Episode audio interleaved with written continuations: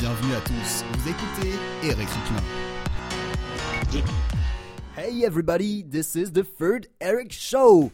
Bon, Sarkozy qui invite Macron chez les Républicains, son social-libéralisme, la controverse sur le sens du socialisme avec Bernie Sanders aux USA, les programmes échos de gauche et de droite qui se mélangent étrangement. Une seule question se pose ce soir économie égale idéologie.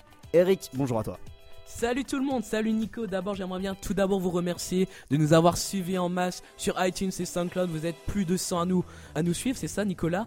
Et d'abord, j'aimerais aussi vous dire merci pour ceux qui nous ont rendu un feedback incroyable sur la dernière émission. On a tout compris, vous voulez plus de provoques, plus de grandes réactions, il n'y a pas de souci. Avec Nico, on vous promet, on sera de plus grandes langues de pute. Et on commence avec des mots doux. C'est un débat de fond, figure-toi, qu'on aborde aujourd'hui, Eric, et on va chercher ses applications concrètes grâce à toi. Une idéologie, c'est un système prédéfini d'idées qui permettent d'analyser la réalité. Posons ça comme ça. Ça veut dire quoi? Ça veut dire que ça s'oppose, bien sûr, à une analyse intuitive, indéfinie, qui serait propre au candidat. Alors justement, avec les élections à venir, il est difficile de mettre les candidats dans des cases. Anarchist economics, capitalisme, communisme, consumérisme, marxisme, protectionnisme et qui sait, peut-être un, un Donald Trumpisme, je ne sais pas, c'est une marque à lui-même cet homme, je suis perdu. Eric, en France, depuis cette année, où en sommes-nous? I want to make America great again. Et je pense que François Hollande a prêté attention à ce slogan. Parce que tu sais quoi, est-ce que tu as vu ses vœux là le 31 décembre dernier? Bon écoute, bien sûr il y a ces trucs sur les attentats, ça gueule sur la déchéance, ça parle de l'état d'urgence, mais bon on n'est pas là pour faire du Tobira, ça on le fera la prochaine chronique. Mais le plus important c'est quoi? C'est que François Hollande a supplanté Nicolas Sarkozy en économie, il l'a enfin battu.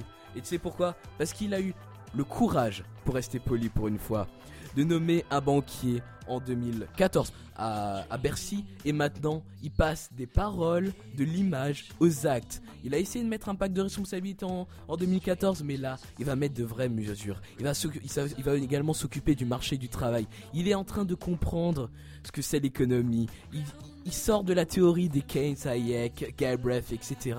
Et il va sur le concret, sur le terrain. Il va chez Gattaz, il va au MEDEF, il va à la CFDT, il va chez les PME. C'est magnifique. On a un président qui se préoccupe, pour une fois, vraiment, de l'économie et du sort des Français, des Français moyens de la, de la PME. La PME qui crée, elle, la vraie croissance et pas les grands groupes.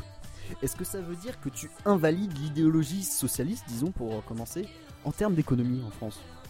Mais oui, on a deux exemples, Nico. Tu t'en rappelles ce qu'il disait au Bourget, là, notre euh, candidat François Hollande? Tu t'en rappelles? Mon ennemi est invisible, il n'a pas de visage, il s'appelle la finance. Tout le monde avait gueulé, le, peuple de gauche avait chanté, avait remis ses roses. Wall Street a eu peur. Le CAC 40 s'est effrayé, Madame Bettencourt a failli euh, euh, faire ses valises et partir dans les paradis fiscaux. Tout le monde a eu peur tous les possesseurs de capitaux avaient peur. Mais non, et bien entendu, entre le, candidat Hollande et le président Hollande, il y a un monde. Et tu sais ce qui ça s'appelle? Ça s'appelle l'élection présidentielle. Parce que pour euh, l'élection présidentielle, ils voulaient se faire élire euh, sur un programme de gauche, tout comme François, François Mitterrand. Mais le problème, tu sais ce que c'est? Et ça, on le retrouve dans les deux cas, c'est que leur politique de gauche n'était pas du tout adaptée. Et François Hollande, enfin tacticien. François Hollande est un peu machiavélique hein, quand même. En 2014, il fait son coming out et il dit Je suis social-démocrate. Mais alors, est-ce que ça veut dire que c'est notre conjecture économique qui fait que c'est impossible? Bah oui, il a tout compris. Il a compris qu'il fallait qu'il adapte son idéologie à la conjoncture. Et c'est ce qu'il a fait en 2014 en disant qu'il était social-démocrate. Chose que personne ne pensait, mais alors que dans le milieu, tout le monde savait depuis euh, le milieu des années 90 que monsieur était à la base doloriste, qu'il aimait la social-démocratie européenne, c'est-à-dire qu'il reconnaissait l'économie de marché et son utilité, mais qu'il fallait quand même la, réglementer. Et il a fait son, son coming out à la nation en 2014. Tu as évoqué Macron. Alors au sujet de Macron justement, je voudrais te faire part d'une impression qui existe, celle que le gouvernement Valls s'est professionnalisé. Tu en as parlé. Jamais nous avons eu auparavant un président aussi diplômé et ce à propos. Notre gouvernement tend peut-être à la technocratie. Macron, un énarque banquier à Bercy, un monstre politique comme chef de la diplomatie, et à la place des oppositions idéologiques, est-ce qu'on se retrouve aujourd'hui avec un sorte de scientisme politique? Je m'explique. On cherche plus l'idée, l'idéologie, les valeurs, mais on cherche le fact, le I know for a fact des Américains. Est-ce que c'est ce qu'il se passe aujourd'hui, Eric? Pour répondre à ta question très intéressante sur ce triumvirat qui gouverne la France actuellement, c'est-à-dire Valls, Macron, Hollande, j'aimerais bien reprendre euh, les mots d'un ancien Premier ministre euh, anglais qui s'appelle Tony Blair. Tony Blair disait que depuis la fin du communisme, la chute du mur, il n'y a plus une politique économique de gauche ou de droite. Il y a une politique économique qui marche et l'autre qui ne marche pas. Et c'est ce qu'a compris ce triumvirat de personnes très diplômées, de, de- de gens très intelligents. Et ils ont changé de braquet et ils sont dans cette euh, mouvance actuellement avec des mesures qui peuvent s'apparenter à de l'ultralibéralisme pour le communiste maoïste Jarre Filoche ou pour de l'hérésie socialiste pour Jean-Luc Mélenchon mais pour les gens qui savent ce que, la, ça peut apporter, excuse-moi, je bégaye, j'en suis tout ému, c'est du bon sens. Qui le bon sens a remplacé l'idéologie.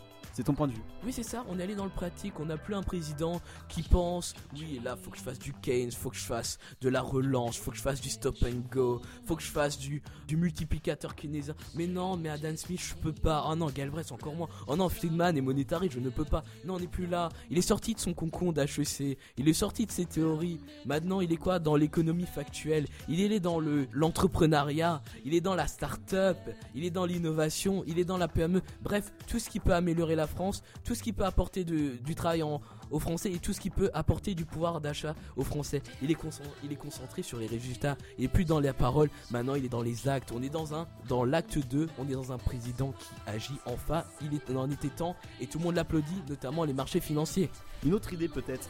Est-ce que ce, ce phénomène n'est-il pas la conséquence d'une globalisation de nos politiques économiques? Je veux dire par là le fait que le FMI impose des politiques économiques, que nos grandes zones de libre-échange, euh, communautés de, de libre-échange, des communautés économiques imposent une nouvelle vision de bon sens, comme euh, pour reprendre tes mots, face à l'idéologie, aux normes, aux valeurs que peuvent avoir chacune des nations en particulier. Est-ce que ça peut être un- un des facteurs?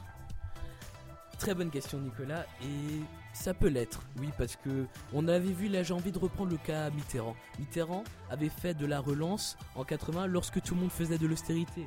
Malheureusement, les effets qu'il avait escomptés de cette relance n'ont pas, pas marché. C'est pourquoi? Il a essayé d'augmenter le revenu disponible des Français en augmentant les subventions, les aides, pour pouvoir essayer de stabiliser le pouvoir d'achat, pour ne pas avoir une baisse de l'activité économique.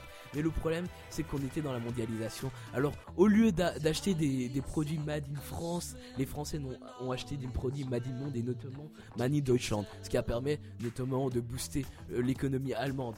Et le problème, c'est ça, c'est qu'on est dans une économie de la convergence, de la coordination politique, et notamment de la coordination de la politique économique. C'est-à-dire que quand les autres vont dans un sens, vous ne pouvez pas être à rebours, vous ne pouvez pas aller dans l'autre sens, car les effets seront encore pires, seront encore plus dévastateurs pour votre potentiel économique, pour votre économie et pour votre potentiel industriel. Et pour finir, Eric, je voudrais citer un économiste américain dont tu as déjà parlé, Galbraith, qui nous dit Il est tout particulièrement important d'aborder l'économie avec un peu d'humour, car il est inutile de préciser, c'est là un terrain où le ridicule foisonne. T'en penses quoi?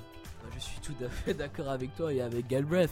Il faut pas forcément toujours se prendre au sérieux. Il faut essayer de comprendre les choses subtilement. Essayer toujours de voir le second degré. Il ne faut pas toujours prendre ça directement à cœur. Essayer de dire c'est immoral, que disent ces gens? Et surtout moi, parce que je sais, je me comporte très mal dans cette émission. Je gueule, je, je crie, je, je transgresse. Mais il ne faut pas prendre toujours la transgression, notamment en économie. Et dans le débat, et j'aimerais bien extrapoler au débat en général, il ne faut pas la prendre pour soi. Il faut essayer d'être ouvert. Il faut toujours essayer de ch- chercher la douceur, le petit mot pour rire. Il faut essayer de, prendre les, choses paisiblement. Et j'aimerais bien finir par une, une citation du grand Hayek qui disait également pour faire de l'économie, il faut mettre son ego, son arrogance de côté et se concentrer sur l'humour que Galbraith a pointé et c'est très intéressant. Donc les gens, ne vous focalisez pas sur le fait que la gauche n'est plus la gauche et qu'il faudrait sûrement euh, supprimer le nom du parti selon un certain Premier ministre, ou la droite qui dérive sur, euh, sur son côté frontiste. Non, il faut essayer de prendre cette chronique à cœur. Euh, non, pas à cœur, que dis-je? Non, mais faut la prendre au second degré et sourire et pointer les petits clins d'œil qu'on fait à l'histoire. Et euh, en tout cas, j'aimerais bien remercier tous les gens, encore une fois, qui nous suivent, qui nous encouragent et qui nous donnent énormément de feedback. Je pense également à quelqu'un qui nous a beaucoup aidé à nous construire. J'aimerais bien lui rendre un petit hommage ce soir. Elle s'appelle Sophia, qui nous a particulièrement aidé sur ce sujet, à nous construire, à construire notre point de vue, à savoir argumenter. Et en tout cas, ces critiques, je les prends vraiment avec respect. Dis donc tout en douceur aujourd'hui cette, euh, cette show Eric et c'est sur ces mots que nous allons conclure. C'est The Third Eric Show. À la prochaine Eric.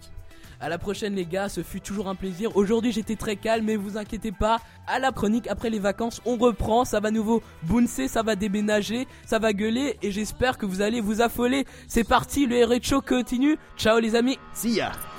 Bienvenue à tous. Vous écoutez Eric Souclin.